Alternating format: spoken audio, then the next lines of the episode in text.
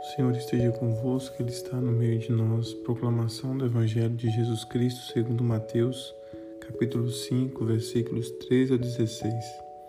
Naquele tempo disse Jesus a seus discípulos: Vós sois o sal da terra. Ora, se o sal se tornar insosso, com que salgaremos? Ele não servirá para mais nada, senão para ser jogado fora e ser pisado pelos homens.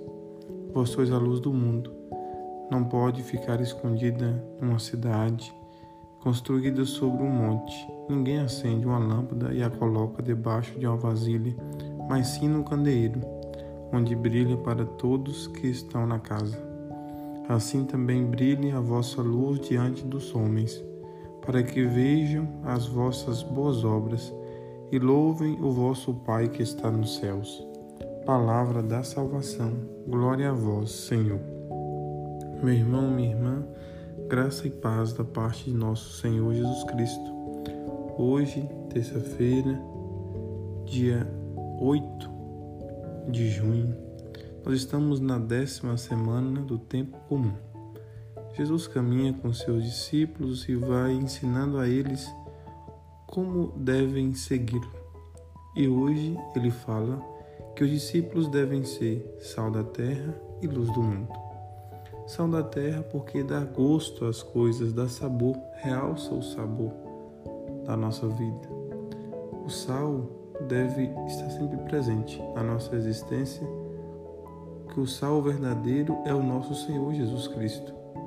É Ele que dá o sabor à nossa vida. E quando nós estamos assim preenchidos desse sabor que é o próprio Cristo, nós podemos também dar sabor à vida dos outros não por nós mesmos, mas por o nosso Senhor Jesus Cristo. Por isso nós somos anunciadores de Jesus, levamos a boa nova, levamos esse gosto, esse sabor para a vida das pessoas. Como é ruim uma vida sem sabor, uma vida sem sentido, como uma comida sem gosto. Se nós não sentimos o gosto, nós não conseguimos saborear e talvez experimentar as alegrias é preciso sentir o gosto de Deus na nossa vida. Depois, nós vemos Jesus falando que os discípulos também são a luz do mundo. É preciso ser luz do mundo. É preciso viver o nosso batismo. No dia do nosso batismo, nós recebemos uma vela, simbolizando a luz que também é a nossa fé. Essa luz deve iluminar não somente a nossa vida, como a vida das outras pessoas. Nós temos que ser como velas acesas por onde nós passarmos, na família, no trabalho, na nossa rua, aonde nós estivermos, nós devemos brilhar a luz de Cristo. Não a luz própria nossa, mas a luz de Cristo, porque é esta luz que é capaz de salvar a humanidade. Que o Senhor possa nos abençoar e iluminar hoje e sempre. Ele que é Pai, Filho e Espírito Santo. Amém.